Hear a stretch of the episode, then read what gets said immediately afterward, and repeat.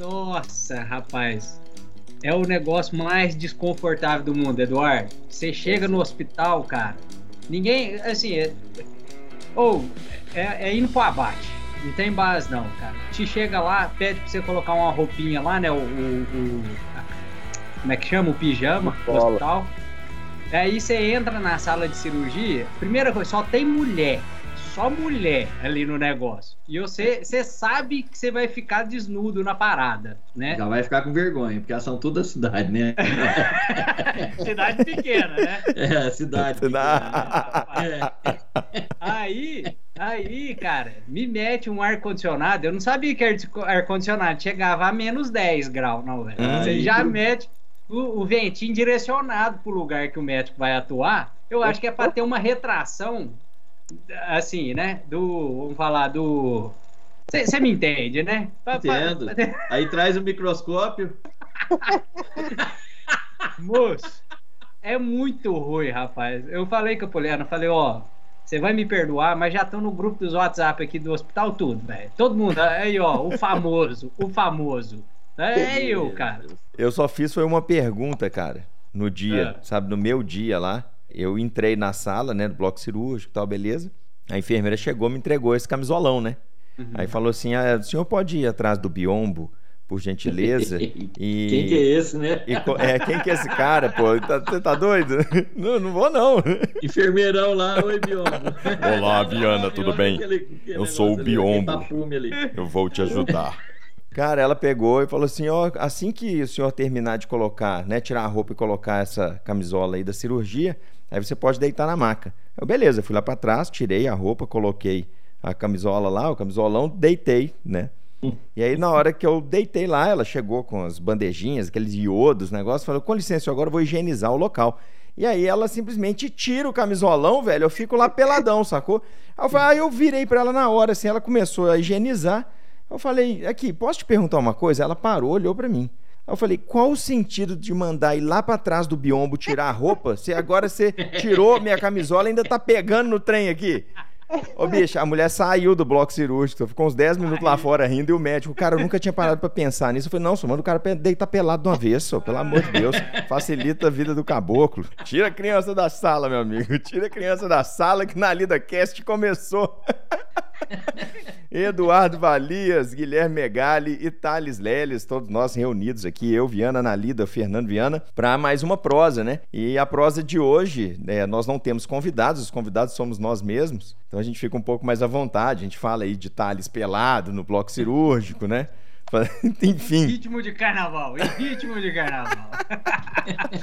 Mas não tem como a gente. É, a gente tá dando risada agora, divertindo, tem que sempre divertir, mas tem né, uma situação que não tem como não ser o assunto de hoje, que é a guerra, né? Rússia e Ucrânia e o que isso impacta sobre nós. Né? A gente já está vendo impactos no, no agronegócio, notícias o tempo inteiro, e a gente precisa discutir um pouquinho sobre isso aí, até para você, produtor, que estiver nos ouvindo, que ainda não teve a curiosidade de pesquisar um pouquinho mais o porquê né, que isso pode impactar tanto no agronegócio brasileiro, não só no brasileiro, né, turma, no, no agronegócio mundial, eu gostaria de fazer aqui uma pequena introdução. Posso ficar à vontade? Vai lá, você estudou para isso, né, bicho? Estudei, eu fiz uma aulinha aqui. eu vou fazer um resumão aqui, ó, para quem é, ainda não sabe o que, que pode causar. Eu separei aqui três itens. São três pontos que podem prejudicar muito aí a parte do agronegócio. E, especificamente, vamos falar aqui, a gente vai conversar aqui mais sobre o Brasil, né, gente? O custo de produção, que isso vai elevar, né? A gente tem uma tendência de elevar muito o custo de produção, sendo que 20% do adubo ele é importado da Rússia e com essa crise lá a gente tem que ver o que, que isso vai acontecer, né? Como que isso vai impactar aqui. A gente tem Estados Unidos e Europa iniciando plantio em abril e maio, então isso vai servir como exemplo aqui para a gente, para a gente ter um termômetro, né? Quais foram as dificuldades que eles tiveram aí quando chegarem a plantar. E com a alta do petróleo, questão do custo do próprio adubo, o custo de plantio, o custo de produção, o custo de escoar isso, que vai vir com essa alta do petróleo, tanto para a produção lá né, em campo do adubo, em si, lá na Rússia, por exemplo, outros locais do mundo, quanto para o frete, que é essencial aqui no nosso país. Né? É, a questão das commodities, a Rússia, que é o maior produtor de trigo hoje do mundo, me corrigem se eu estiver errado aqui, e a Ucrânia sendo o quarto maior. Então a gente tem dois gigantes aí, pelo menos do trigo, que já estão em briga e isso vai impactar nessas exportações, ou no nosso caso, a gente falar em importação dessas commodities. Vão, tem outros também, né, como milho e tudo que é produzido na região. Viano, fora que a Ucrânia é a segunda maior produtora de cevada do mundo, né? De cevada. Vai afetar o churrasco. Preocupante. Meu Deus. ai, ai.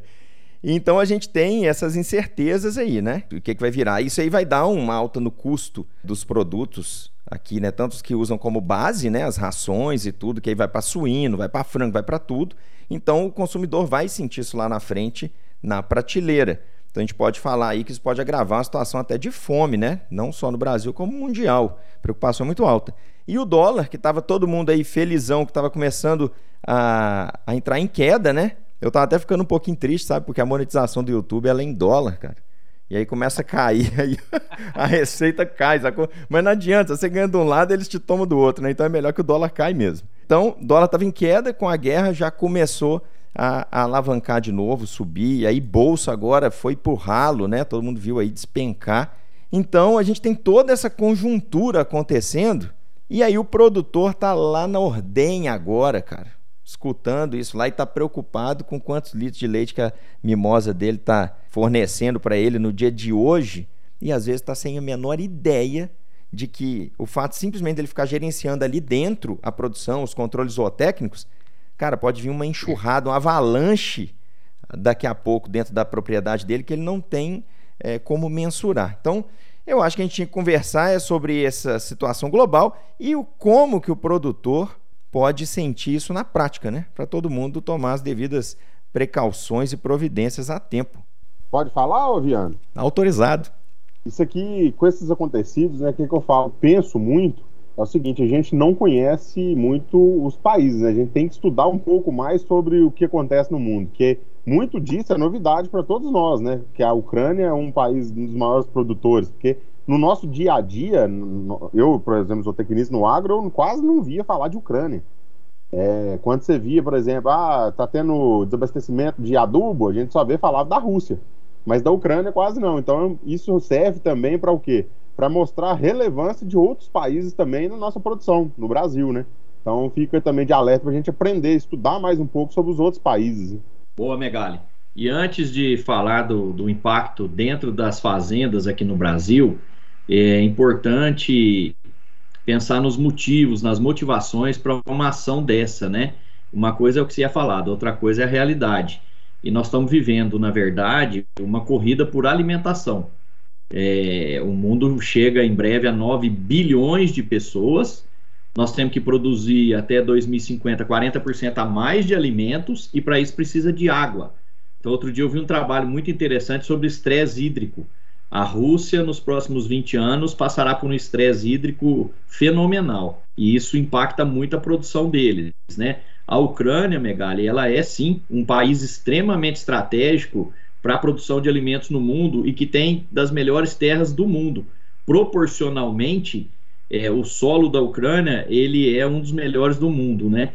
E com muita tecnologia embarcada na, no, no agronegócio.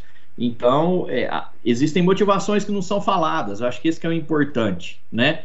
É, o agro ele é alvo sim de tanta ação estratégica, produzir alimento via célula-tronco, produzir carne de laboratório, leite de laboratório, não é só por investimento, é porque vai faltar comida.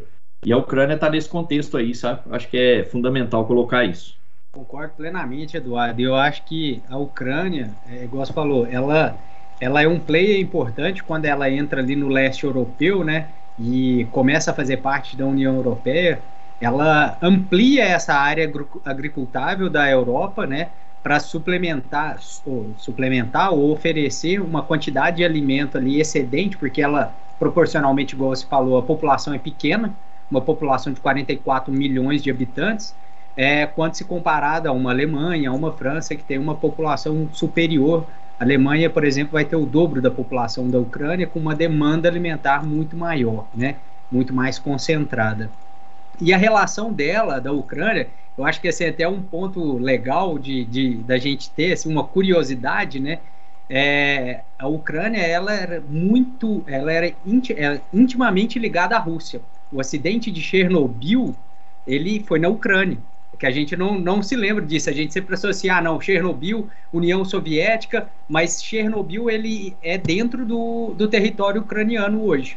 Então, quando você elege um presidente que talvez tenha um viés muito mais União Europeia, muito mais é, OTAN, o, o lado de lá, né, a Rússia, ela vai realmente ficar receosa de se perder aquele terreno fértil, igual o Eduardo falou, e a possibilidade de alimentar sua população. É interessante porque há tanto tempo a gente não ouvia falar de geopolítica. A geopolítica, né, ela é essa estratégia que leva tanto a política governamental em relação aos aspectos geográficos de cada país, ela cada dia mais ela volta a ser importante porque, como dizia meu avô, quem compra terra nunca erra, porque é um, um, um, um recurso limitado que nós temos.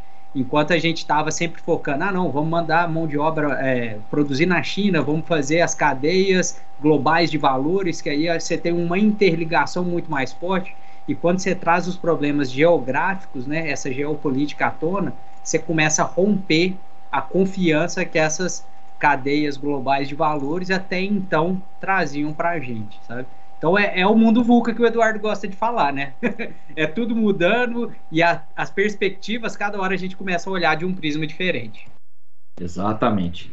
E só para colocar mais uma pulguinha atrás da orelha, é... o Brasil possui dos, os maiores aquíferos do mundo, né?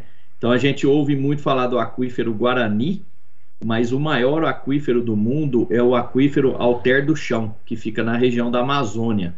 Ele sozinho, ele tem água para abastecer o mundo por 250 anos.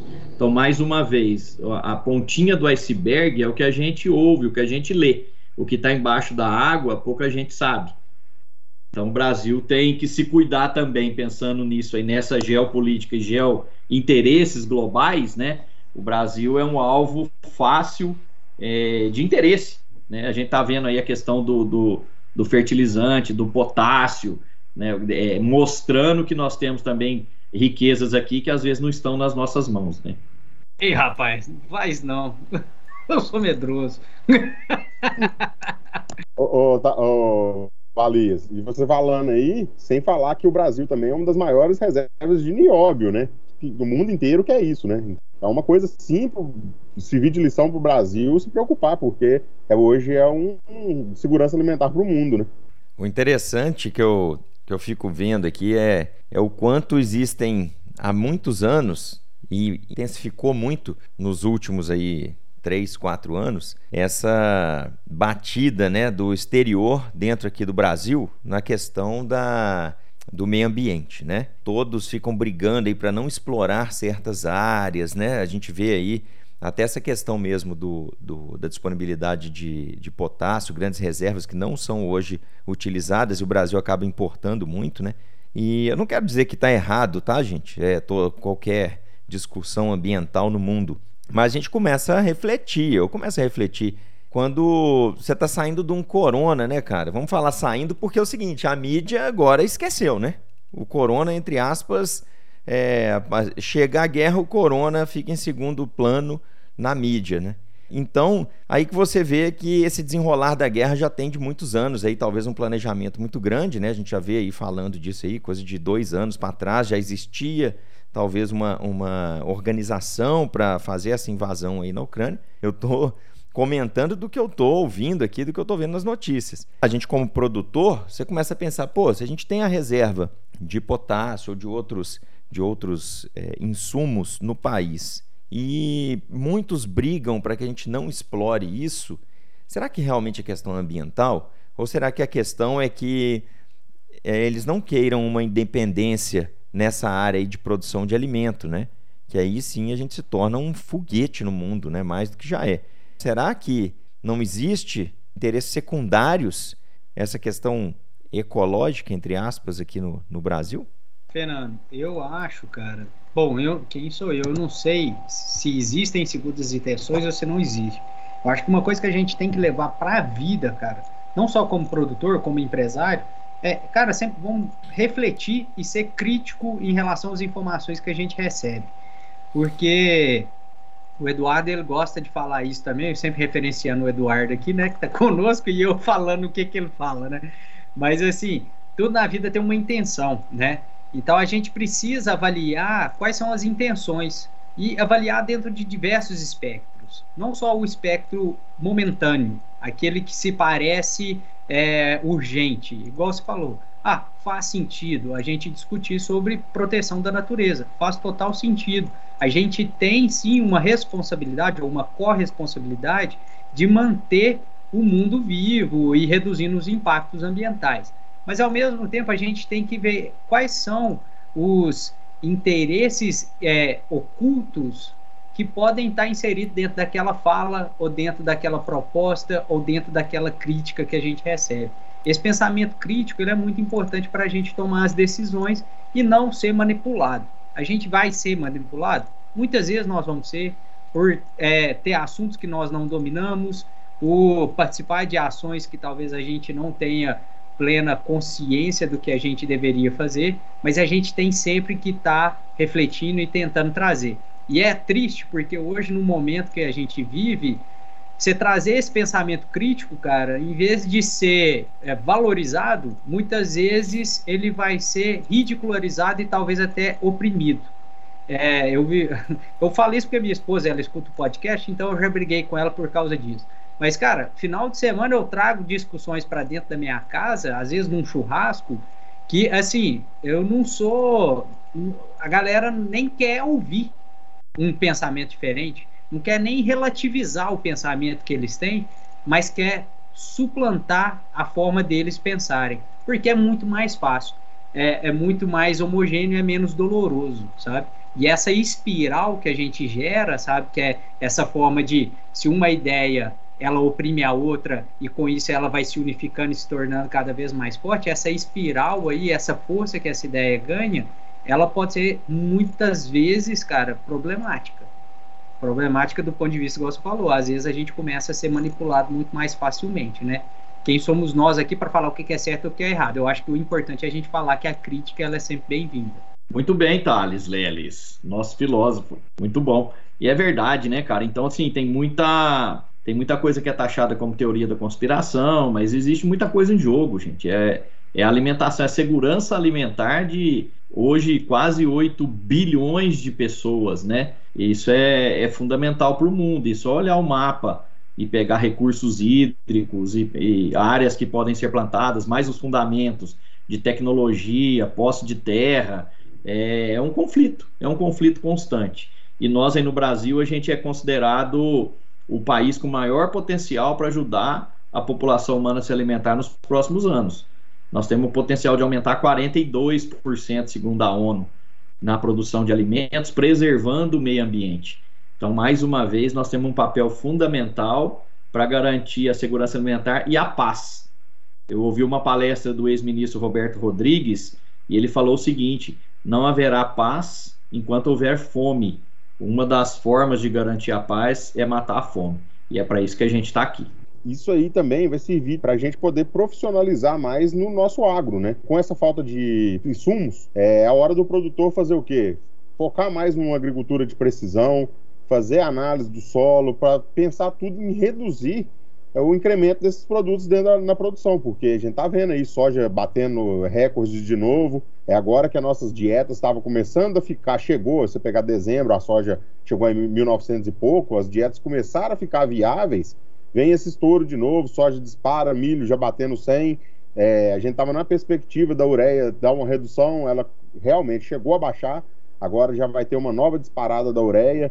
Então é hora do, do produtor profissionalizar, não só o produtor, e a gente tem visto muito técnico da nossa região é, sendo contra fazer uma análise bromatológica, uma análise de solo. Então, que isso aí sirva de para o profissional nosso também capacitar melhor, né? Perfeito, Megali. E assim, cara, se não é pelo amor, vai pela dor. Ah, o desperdício nas fazendas brasileiras é algo assustador. Desperdício de tempo, desperdício de mão de obra, desperdício de todos os recursos, de ingredientes, é impressionante, né? Então, concordo demais. É, aprender agora pela dor e, e, entender que o mundo muda e muda muito rápido. O mundo VUCA, ele é uma realidade. Vali, você falou tudo. Eu cheguei semana passada numa fazenda, eu fiquei impressionado de ver o desperdício de comida. É, o produtor, ah, não, tava agarrado, não deu conta de tirar, tipo, num, num lote aí, numa fazenda de 200 vacas, desperdiçando ali 5, 6 toneladas de comida. E aí depois o produtor reclama que a atividade não dá lucro. É, se ele chegar numa Fiat, numa Ford, será que ele tá jogando carro fora, dentro do lixo? Não tá, então, é mesmo, você não vê o cara jogando peça fora. Então o produtor tem que tentar melhorar isso, mensurar, é fazer, treinar a mão de obra. A gente vê na nossa região que o produtor não treina a mão de obra com medo de perder para o vizinho. Por que, que não pensa o contrário? Não, vamos todos, todo mundo treinar, que aí não vai ser diferencial do vizinho, não. Ele pensa o contrário, eu não vou treinar, que senão o vizinho me toma ele. Então tem muita coisa a melhorar. Alice Leles rindo aí. Hoje Megalo, não, porque você trouxe um assunto que eu acho que é que eu queria trazer também, que é essa questão de enquanto uns choram, outros vêm de lenços, né, cara? É nessas dificuldades que a gente está vivendo hoje em dia aí, nesses desafios, a gente começa a ver algumas oportunidades, né? Então, trazendo para o nosso mercado de leite, que a gente está mais atuante, né? Cara, você começa a pegar o dólar subindo, igual o Fernando Viano falou assim, é ruim para ele porque ele monetiza em dólar no YouTube e o preço do leite dele, cara, muitas vezes é dolarizado, porque o leite importado, que hoje o Brasil importa grande quantidade de leite, ele vem dolarizado. Então nós temos o dólar impactando no custo de importação.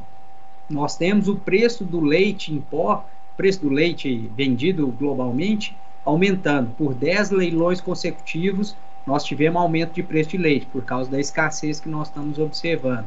Você tem agora, cara, uma baita de uma oportunidade para quem trabalha com compost bar de utilização de cama que vai o que vai ter de gente atrás de dejeto de animal aí, cara, para poder melhorar a fertilidade de solo. Então, assim, diversas oportunidades que se a gente conseguir estratificar, se nós conseguirmos estratificar isso aí é, dentro da nossa pecuária, nós vamos criando vários novos negócios que podem, no global, é, ser, trazer uma rentabilidade maior. Tava conversando com, no direct hoje ali sobre isso aí, ele mostrando, virando a cama lá, tirando a cama.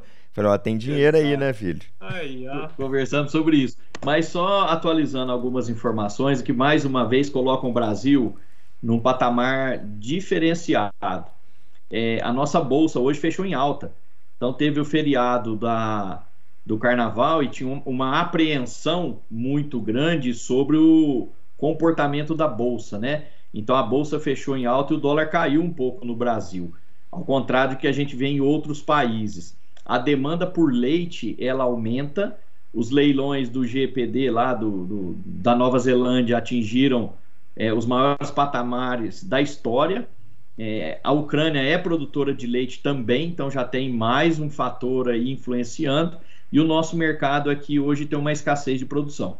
Então, a, a única lei que impera em todos os lugares, em todos os momentos, que é a lei da oferta e da demanda, ela mostra o Brasil indo muito bem e a pecuária de leite, a pecuária de corte, soja, milho também, o Brasil tem tudo para se beneficiar disso. O grande gap é fertilizante. Valias, voltando um pouquinho aí, essa relação das camas de compost, né? É, não sei na região de vocês como está comportando, mas na nossa tá uma escassez de maravilha, cara. Tá absurda. É, então eu não vejo, Thales, isso aí como o produtor vê a oportunidade de tirar a cama para poder usar como fertilizante rápido, porque não tem como repor. É, na região nossa choveu muito e não tem maravilha. O pessoal está buscando já maravilha longe não, com os preços absurdos. Então também vai ser uma coisa que vai inviabilizar também trocar a cama mais vezes, né? Que dependendo se a Maravilha tivesse mais em conta, poderia acontecer realmente. Então o pessoal também está partindo muito para quê? Para uma cama de frango, é, outros dejetos, dejeto suíno, que na nossa região também tem bastante, então vai migrar realmente. Um amigo meu produtor de soja no, no Paraná, e ele, a gente estava trocando mensagem hoje sobre essas questões todas, né, de, de fertilizante. E semana passada a gente estava conversando sobre disponibilidade de pó de rocha, fazer umas análises, buscar aí umas alternativas. E hoje ele mandou um áudio aqui: estou fechando 22 mil toneladas de produtos diversos, tudo paralelo. Tá? Ele está fazendo, como ele diz, ele está fazendo uma bruxaria ali Ele busca um, um produto que tem tal material, o outro, vai pegando os nutrientes ali junto e vai fazer um bem bolado para os próximos cinco anos, tá? Para os próximos cinco anos de safra de soja. Olha como que o cara está planejando, 22 mil toneladas e o cara está juntando coisa aqui. É... Então, assim, ele já tinha feito uma negociação de cama de frango há um tempo atrás, sabe? Já deve ter, acho que um mês, se eu não me engano. Ele já teve a diferença de 100 reais, cara, na tonelada do que ele já tinha comprado, sabe? Então, igual ele falou, cara, só o que eu já ganhei no que eu tinha comprado, eu já tô lá na frente. Então, assim, igual ele falou, se ano que vem o custo de produção subir muito, e vamos supor que o, o valor pago na saca da soja não acompanhe, ele já está na frente dos outros produtores, cara. Sabe? O cara já, já tá pensando lá na frente. É lógico, gente, que isso demanda também, se você tem caixa, né? Disponibilidade de caixa para fazer isso, como que está todo esse planejamento e a saúde do negócio. Você vai pegar um crédito hoje, está elevadíssima a taxa. Então você vai ter recurso próprio para fazer isso ou não? Vai valer a pena lá na frente? Todo esse planejamento o produtor tem que começar a fazer para não ficar só na mão do mercado, ele tentar anteceder aí as, as variáveis né, do mercado. Aí eu lembro aqui o que a professora. Janaína. Professora Janaína, obrigado aí, cara. Nossa Senhora. Desculpa, professora Janaína, se você estiver ouvindo. Ela trouxe para a gente na, na conversa sobre pastagem. Aí entra o, a estratégia, né? Vamos falar assim, a construção do planejamento estratégico, tático e operacional da fazenda. Então, esse planejamento estratégico da propriedade, ele tem que levar em consideração o projeto da propriedade da fazenda nos próximos 4, 5 anos. Porque se a gente for pensar no agora, igual o seu colega, ele teve a oportunidade de ganhar porque ele tinha um planejamento estratégico e ele ante, antecedeu e comprou, fez um, um, um processo ali de trava, fez uma compra antecipada que realmente, às vezes a fazenda precisa ter esse fluxo de caixa, esse dinheiro aí na conta, mas quando você tem um planejamento estratégico, isso fica muito mais simples, muito mais fácil de executar. E aí você aproveita essas oscilações. Às vezes você vai perder, mas a maior parte das vezes eu acredito que seja um ganho, porque bem traçado o objetivo da fazenda, você começa a enxergar nas dificuldades as melhores possibilidades também. É, a gente está falando de visão de longo prazo, né, gente? Que é um desafio tanto para as fazendas quanto para as empresas no Brasil. É um dos trabalhos que a gente faz aí, é um planejamento estratégico em empresa e a gente vê que as tomadas de decisão elas são feitas muito em cima da hora e isso coloca o ano em risco muitas vezes. Então, o planejamento estratégico que reflete em projetos de longo prazo, com essa visão de longo prazo, ela evita que os problemas atrapalhem a empresa ou a fazenda. O problema é como uma neblina, quando a gente está viajando, quando vem a neblina, o cara dá farol baixo. Quando ele dá farol baixo, ele só enxerga perto. Né? Então, quando você tem a estrada bem traçada, o carro bem, bem alinhado né, e conhece o caminho, você não, esse farol baixo não te atrapalha. Essa, essa aí é nova. Você pensou hoje? é, é, sério mesmo, porque você viu que eu fui citando o Eduardo aqui um monte de vezes. O convívio, né? A gente vai pegando as falas dele. Agora você me pegou de calça curta, cara, trazendo essa analogia nova aí. Vou dar um Google aqui para ver se está disponível lá ou se ele inventou mesmo. Ah, certeza, né, cara? de algum... Não, essa eu inventei. Não é que eu inventei. Criou. É, é analogia mesmo, né, cara? A gente vai, vai ficando velho e vai aprendendo. Pessoal, e, e querendo ou não, né, as empresas e os produtores que conseguem fazer essa análise antecipada e ter a condição de tomar a decisão hoje são os sortudos de amanhã, né?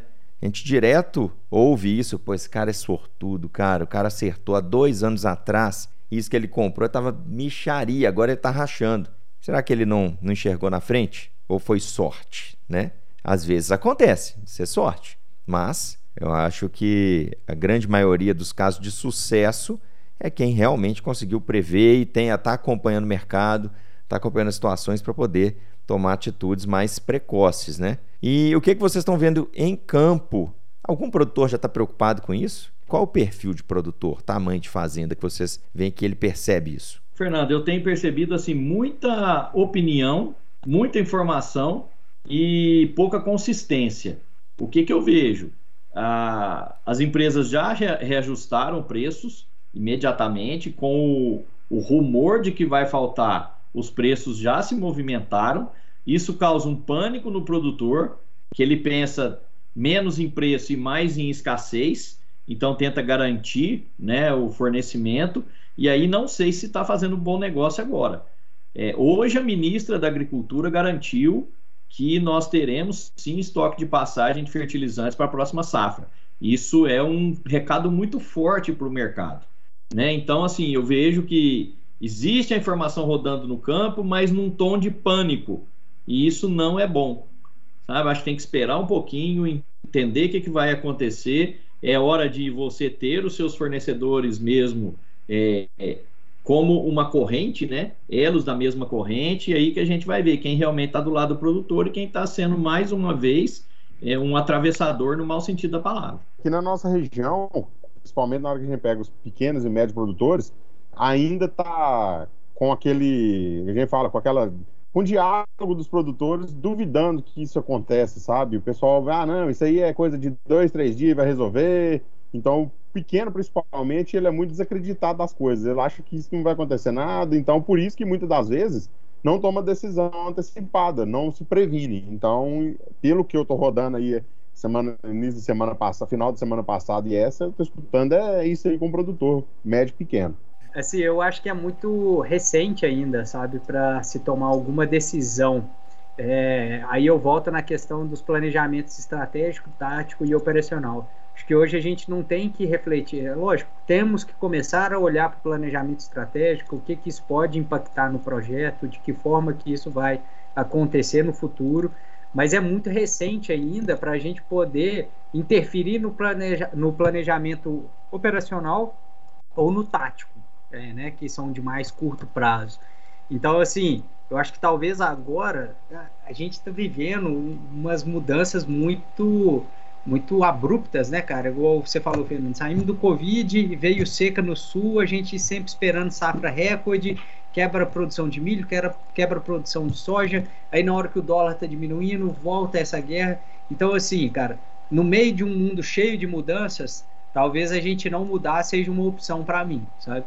Então, eu não vejo produtores hoje fazendo mudanças tomando atitudes de imediato, mas sempre todo mundo atento. Eu acho que isso aí é o bom, sabe? O produtor, pelo menos, ele está buscando a informação para poder enriquecer o repertório dele, para ele poder tomar essa decisão lá na frente, cara. Então isso aí para mim já é um ponto positivo. Gosto muito quando o Valias fala no pânico, né? Quando tem gente que já começa a ficar meio em pânico assim e querer já resolver. Eu acho que o importante é a mensagem é, que a gente tenta passar aqui, acho que todos nós estamos tentando passar, é justamente o produtor ter consciência que ele precisa começar a acompanhar os acontecimentos e principalmente entender o porquê dos acontecimentos. E a partir do momento que ele entender essa cadeia toda como uma, uma grande máquina com várias engrenagens, ele vai conseguir visualizar que se uma primeira engrenagem lá perder um dente, o que, quando e o que, que pode acontecer lá com a sexta engrenagem. Quando ele começar a ter essa visão mais ampla, ele começa a, dentro da sua realidade, como diz o Megali. Na nossa região aqui, as pessoas ainda um pouco descrentes do que está acontecendo, duvidam, acham que é só ir ali na cooperativa buscar um saquinho de, de adubo que sempre vai ter. A gente não está falando que não vai ter, mas existe a possibilidade de faltar. E se faltar, ele pensou o que ele poderia fazer? Ou não, ele já vai ter comprado milho, vai ter, vai estar tá com a forrageira dele lá financiada, trator e tudo. Ele não tem um adubo para plantar. E aí ele podia ter procurado outro adubo, outra fonte, mesmo que talvez mais cara, mas que ele fizesse a conta e desse para ele poder produzir, ou ele iria produzir com a fonte de menor qualidade ali, né? E ele teria uma produção um pouco menor, mas ele teria os cálculos para aquela produção dele. Então, qual produtor está pensando nisso?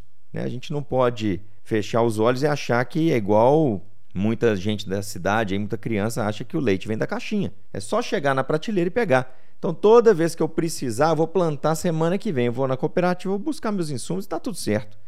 Cara, acabou isso. O mundo está num ciclo muito louco, cara. Volto lá naquela parte. A gente, a gente ainda tem, né, a questão do Covid, mas com aflorando essa questão da guerra, que é uma questão muito ruim, né?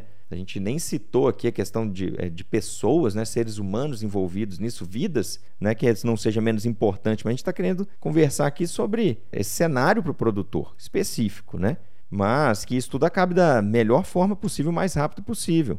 Então, o produtor tem que começar a entender mais e se preparar. Porque depois não adianta chorar, cara. Não adianta. Porque na hora que você for lá buscar um produto e não tiver ou tiver caríssimo, aí começa a gritar lá com o gerente da cooperativa, começa a falar que o laticínio é ladrão, e aí vai. Arruma um tanto de culpado. Mas a história estava contada já há um, dois anos atrás. E hoje nem isso acho que leva, né, pessoal? Hoje a gente fala aí que em questão de mês, uma história pode começar a ser contada e mudar completamente o rumo da humanidade toda. Fernando, existe uma diferença muito grande, cara, entre informação e educação, né? Eu acho que hoje o produtor ele está buscando mais informação. Agora, se ele tem capacidade, aí é onde eu trago a educação para refletir sobre essas informações, talvez é onde a gente encontre os maiores gargalos, talvez, né? Bom, para mim, é, você tem que buscar informação, você tem que se munir cada vez mais dessa informação, mas saber refletir nelas e saber entender como que isso vai impactar no seu negócio. Isso aí é o trabalho dos verdadeiros gestores de propriedade rural. Aí o fazendeiro que ainda está acostumado só na lida, sem trabalhar a gestão do negócio e essa reflexão madura, essa reflexão a longo prazo, cara, ele vai estar tá taxado a ser um, e aí me desculpa a palavra, cara, mas é porque não existe outra melhor, mas um ignorante bem informado. Esse cara vai saber de tudo que está acontecendo, mas ele é ignorante do ponto de vista de não saber é, refletir naquelas informações e tomar as melhores decisões.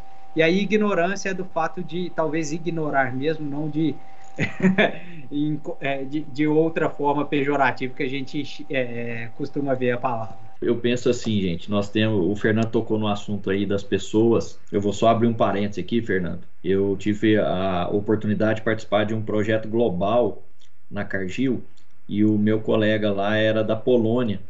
E, e, a Polônia, cara, é um país que passou, que é um dos países que mais sofreu na Segunda Guerra Mundial, sabe? Ela perdeu 50% da população, sendo que perdeu praticamente todos os homens, né? E isso até hoje é um país órfão, foi o que ele me falou, falou, eu vim de um país órfão. Isso me deixa, essa situação da guerra, cara, me deixa muito triste por dentro, de verdade. Nós não sabemos o que é isso no Brasil. É, a guerra que nós tivemos foi do Paraguai há muitos anos. Então não tem, ainda não tem vestígio. Tem sequelas no Paraguai que eu tive também a oportunidade de conviver lá. Mas é muito triste isso e, e usar a força, né? Então acho que é, impacta todo mundo, mexeu no mercado do mundo, mexeu nas empresas, as bolsas de valores elas é, endoideceram, commodity pirou, o mercado pirou. Então, assim, como que vai tomar uma decisão hoje nesse turbilhão? Sabe? Eu acho que tem que esperar, sim, a, a visão. E aí entra, quais são as referências? Quem eu vou procurar para conversar? Em quem eu vou confiar nesse momento? Aí entra as relações maduras de mercado, né? É, pensando no longo prazo quem está do meu lado realmente na produção, né? E buscar informação mesmo e compartilhar as decisões. Eu acho que esse momento é propício para isso. Essa é a, é a prosa que a gente tinha que ter aqui com o produtor que está nos ouvindo, com o representante comercial, com o diretor, presidente de empresa, seja lá quem for que esteja ouvindo nesse momento, né? De passar aí esse, esse raciocínio que a gente tem que ter, não somente dentro do agronegócio, a gente dentro da vida pessoal e tudo, a gente sempre raciocinar sobre todos os acontecimentos no nosso entorno. Nós que nascemos aí na época ainda do telefone, é, com fio, né? Do telegrama, da carta. Então eu tinha que comunicar com um amigo meu, depois que eu mudei do Paraná para Minas Gerais, demorava em torno de 30, 40 dias para eu ter a resposta de uma carta que eu enviei para ele, para saber como que ele estava. Ele mandava, cara, eu tô indo para escola ainda. Então a informação corria devagar, o mundo era mais lento, né? As fronteiras elas eram é, como se fossem mais extensas, né? Era mais distante tudo. Viana, se a letra fosse boa, demorava só 15 dias, né?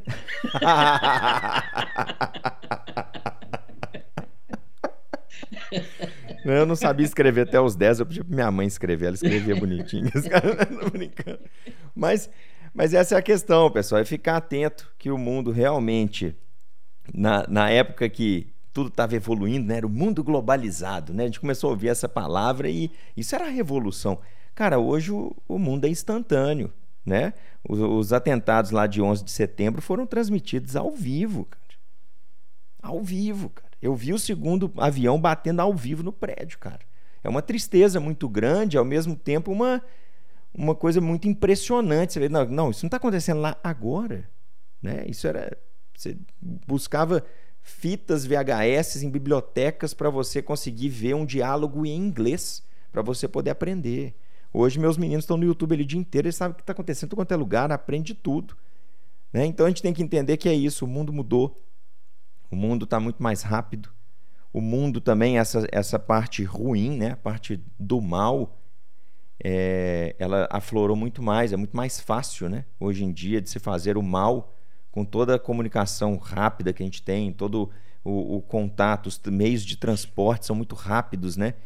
Então, cara, é, é muito triste, sinceramente, eu fico muito triste de ver é, acontecendo uma guerra lá, igual foi míssel caindo em prefeitura, no meio, com civil, cara, do nada, assim, não é uma base militar que foi atacada.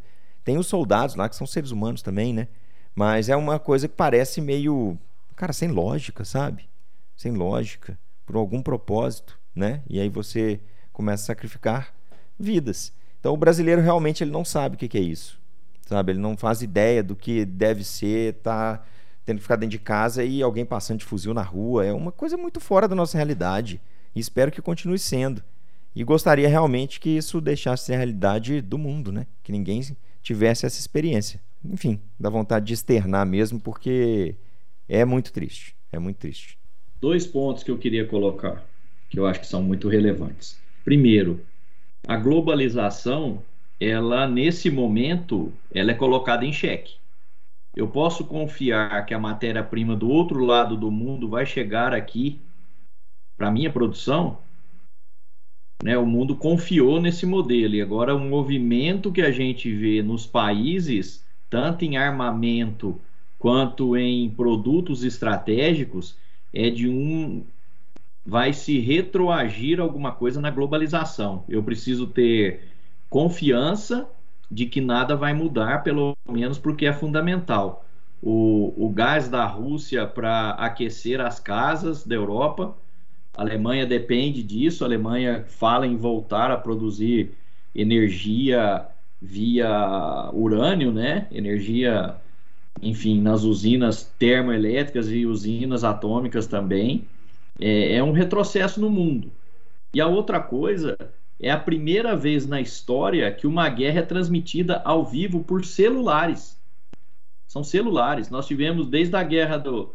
Né, da, quando, quando o Kuwait lá já começou a ter transmissões que eram ao vivo via televisão. E esse, esse, essa foi uma arma que os invasores lá não contavam. Eu estava lendo um, um, uma matéria de um, de um cara internacional aí falando que ele estuda geopolítica e ele falando disso. É uma arma muito poderosa que a Rússia não contava, cara. Os caras estão transmitindo a guerra via celular. Isso impacta o mundo inteiro. Né? Isso causa um, uma mudança de comportamento em governos. Né? Porque ali é real. Então a pressão da população é absurda. E a estratégia que tem se traçado para tentar acabar com essa guerra não é bélica. É a primeira vez também que o contra-ataque não é bélico. É um contra-ataque contra estratégico, financeiro, econômico, bloqueio. Né? Você vê as empresas saindo de lá. Então, enfim, é um mundo completamente diferente do que a gente imaginava. Né? Que quem imaginava que acontecesse isso, imaginava provavelmente uma coisa completamente diferente. E esse é o mundo VUCA. Alguma despedida, mensagem, tipo um tchau, obrigado, sim, todo mundo junto, não? Eu, deixa eu fazer uma referência, antes de mais nada. Eu só queria lembrar que em 1762, Jean-Jacques Rousseau escreveu o contrato social falando que os países eles se limitavam às suas capacidades de produção de alimento, que isso é, por consequência era o número de pessoas que eles teriam nos, nos países, né? Hoje, com o desenvolvimento tecnológico e com o pensamento científico, a gente começou a suplantar esse problema da, da escassez de terra, né? mas igual a gente discutiu no podcast, ainda tá, tá muito longe de se resolver esse negócio. Então, acho que com muito pensamento científico e crítico a gente consegue ir mais para frente e superar essas dificuldades aí. Ô, Thales, eu achei que você leu um pedaço do livro aí da Clarice Lispector. Você quer... Clarice, Clarice Lispector, que por coincidência é nasceu na Ucrânia. É ucraniana, é verdade. Professor, sabe? E ela dizia que nunca andou na Ucrânia, que ela veio no colo. Ela nasceu e veio no colo. Então que ela nunca pisou na Ucrânia. Interessante. E o Urucane? Será que foi? Deve ter ido, porque pra ter aquela inspiração ali não é fácil, não. Tem que ter passado por Urucane. Tchau. Tchau. Obrigado.